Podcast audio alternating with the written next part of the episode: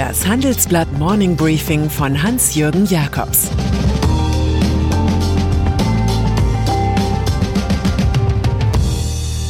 Guten Morgen allerseits. Heute ist Dienstag, der 10. November, und das sind unsere Themen. Die Goldgrube von BioNTech. Donald Trump guillotiniert. Die Frau, die Sibylle war. Dieser Podcast wird präsentiert von Amazon mit Dr. Marco Schöberl, der für den deutschen Amazon-Marktplatz verantwortlich ist. Welche Rolle spielt Quickstart Online für kleine und mittelständische Händler? Erfolgreiche Beispiele zeigen, wie einfach es sein kann, das Offline-Geschäft in die Online-Welt zu transferieren. So etwa das Unternehmen Emma Care, deren Gründerin ihre Produkte für Pferdepflege seit 2018 online vertreibt. Das kostenlose Wissensportal Quickstart Online ist eine gemeinsame Initiative des Handelsverbandes Deutschland HDE, des Branchennetzwerks Händler helfen Händlern und von Amazon. Wir unterstützen Händler mit Experten-Know-how beim Aufbau eines eigenen digitalen Standbeins. Mehr Informationen gibt es in den Show Notes. Corona-Pandemie. Das beste Rezept gegen die Tristesse des Lockdowns ist die Langeweile wissenschaftlicher Formeln, vor allem wenn sie zu neuen Impfstoffen führen. Gestern brach in Politik, Gesellschaft und Finanzmärkten Euphorie aus. Möglich macht das die Ankündigung der Mainzer Firma BioNTech und ihres US-Partners Pfizer, bald ein Vakzin gegen Corona parat zu haben. Die Aktien von BioNTech legten um 16 Prozent zu, auch der DAX gewann 6 Prozent. Eine Impfstoffrallye sei da im Gang, titeln wir im Aufmacher. Besonders brillierte das Pandemieopfer Lufthansa mit fast 25 Prozent Zugewinn. Die guten Nachrichten aus dem Hause BioNTech sind Bestätigung für die emsigen Hauptgründer, das Wissenschaftspaar Özlem Tureci und Ugur Sahin. Die Kinder türkischer Gastarbeiter verbrachten sogar ihren Hochzeitstag in Laborkitteln. Wenn jemand nach Gründen für Einwanderung sucht, kann er sie am Mainzer Firmenstandort an der Goldgrube finden. Der Goldgruben-Coup wirft natürlich die Frage auf, wer den begehrten Impfstoff zuerst bekommt. Der immensen Nachfrage steht ein kleines Angebot gegenüber. Eine klassische Konstellation für Ungerechtigkeiten, ganz so wie bei George Orwells Animal Farm. Alle Tiere sind gleich, aber manche sind gleicher. Der Impfplan von Gesundheitsminister Jens Spahn sieht deshalb vor, dass zunächst Senioren, Menschen mit Vorerkrankungen sowie das Personal in Pflegeheimen und Krankenhäusern bedacht werden. Längerfristig müssten sich zwei Drittel der Deutschen freiwillig impfen lassen, um die Dynamik dieses Virus zu brechen, heißt es in Spahns Strategiepapier. 60 Impfzentren und eine große Impfdatenbank sind vorgesehen, den kämpferischen Corona-Leugner-Demonstrationen zum Trotz. USA die gelungene BioNTech-Pfizer-Allianz straft all jene Lügen, die entweder die Globalisierung oder das deutsch-amerikanische Verhältnis am Ende sehen.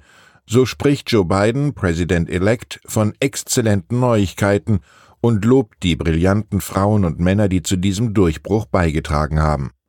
Der demokratische Politiker kündigt für die USA eine radikale Strategie gegen die Pandemie an. Mögliche Impfstoffe sollten alle Amerikaner gratis und in einem fairen Verfahren erhalten. Schwarze, Latinos und Menschen asiatischer Herkunft seien nun einmal besonders von Corona betroffen, so Biden. Aber erst einmal stimmt er auf harte Monate ein. Das Corona-Phlegma der Trump-Regierung wirkt nach. Uns steht ein dunkler Winter bevor. Lesetipp. Wie leben wir, wenn eine Krise wie Covid-19 anhält? Auf was vertrauen wir? Das ist das große Subthema des neuen Romans Leave the World Behind von Ruman Alam, der gerade in den USA viel diskutiert wird. Das ist heute unser Tipp gegen den November Blues. Erzählt wird die Geschichte von Clay und Amanda aus Brooklyn, die mit ihren beiden Kindern im gemieteten Ferienhaus auf Long Island Urlaub machen. Ein Idyll, das jäh gestört wird, als George und Ruth auftauchen. Das sind die älteren, reichen, schwarzen Eigentümer der Immobilie, die einem Blackout in New York entfliehen.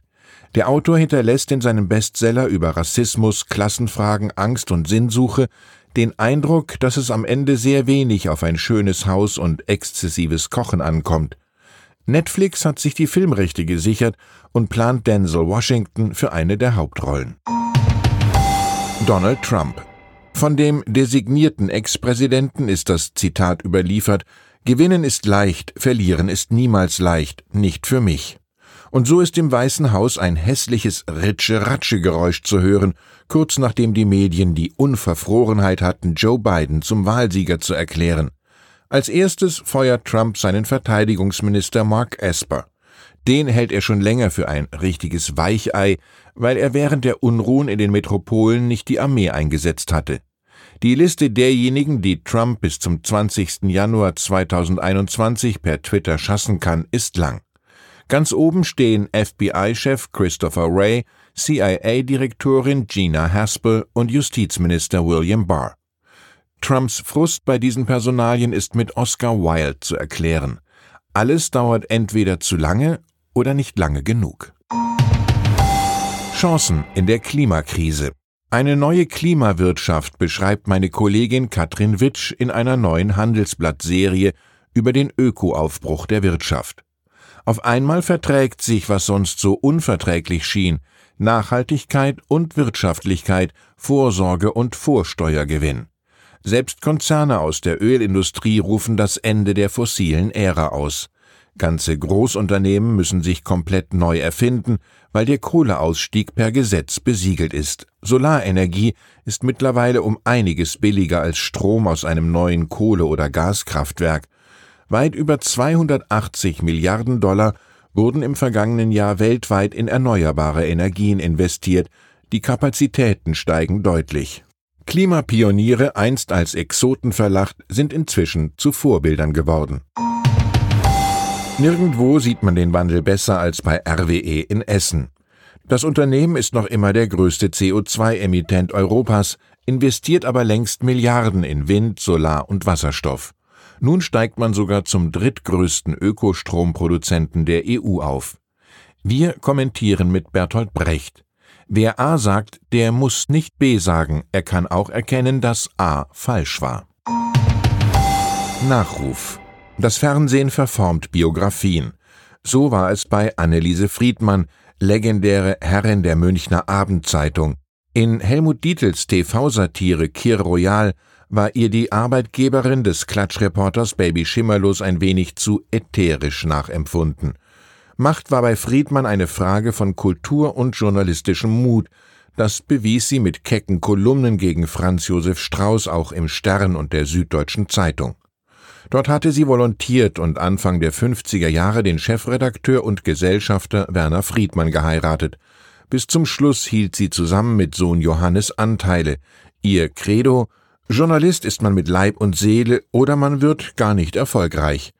Am Samstag ist die studierte Kunsthistorikerin, eine Liebhaberin von Oper und Theater, im Alter von 93 Jahren gestorben. Und dann ist da noch McDonald's. Vor Jahren war der Schnellküchen-Goliath in der jüngeren Generation mal hip gewesen. Heute leidet er aber unter dem Trend zu veganem und vegetarischem. Deshalb beschloss der US-Konzern mit einer eigenen Produktreihe aus Fleischersatz gegen die Konkurrenz von Beyond Meat und Impossible Foods anzutreten. McPlant heißen die eigenen fleischlosen Burger nun. Später sind Angebote mit Geflügelersatz sowie fleischlose Sandwiches geplant. Schon im vergangenen Jahr hatte das Unternehmen pflanzenbasierte Pseudo-Fleischwaren getestet, jetzt macht er lieber alles selbst. Während das Geschäft von McDonald's in Deutschland lauwarm ist, legt der Konzern aus Chicago im US-Heimatmarkt zu. Eine Werbepartnerschaft mit Rapperstar Travis Scott bewährte sich. Vielleicht wird der bald zum Veganer. Ich wünsche Ihnen einen gelungenen Tag mit erfolgreichen Innovationen. Es grüßt Sie herzlich Ihr Hans-Jürgen Jakobs.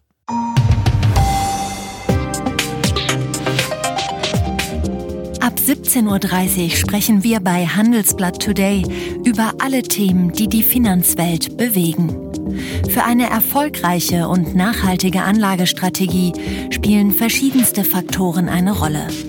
Beim Thema Portfolioanalyse vertrauen daher viele Anleger erfahrenen Experten. Diese beurteilen die Investments regelmäßig kritisch und richten sie im Zweifel neu aus.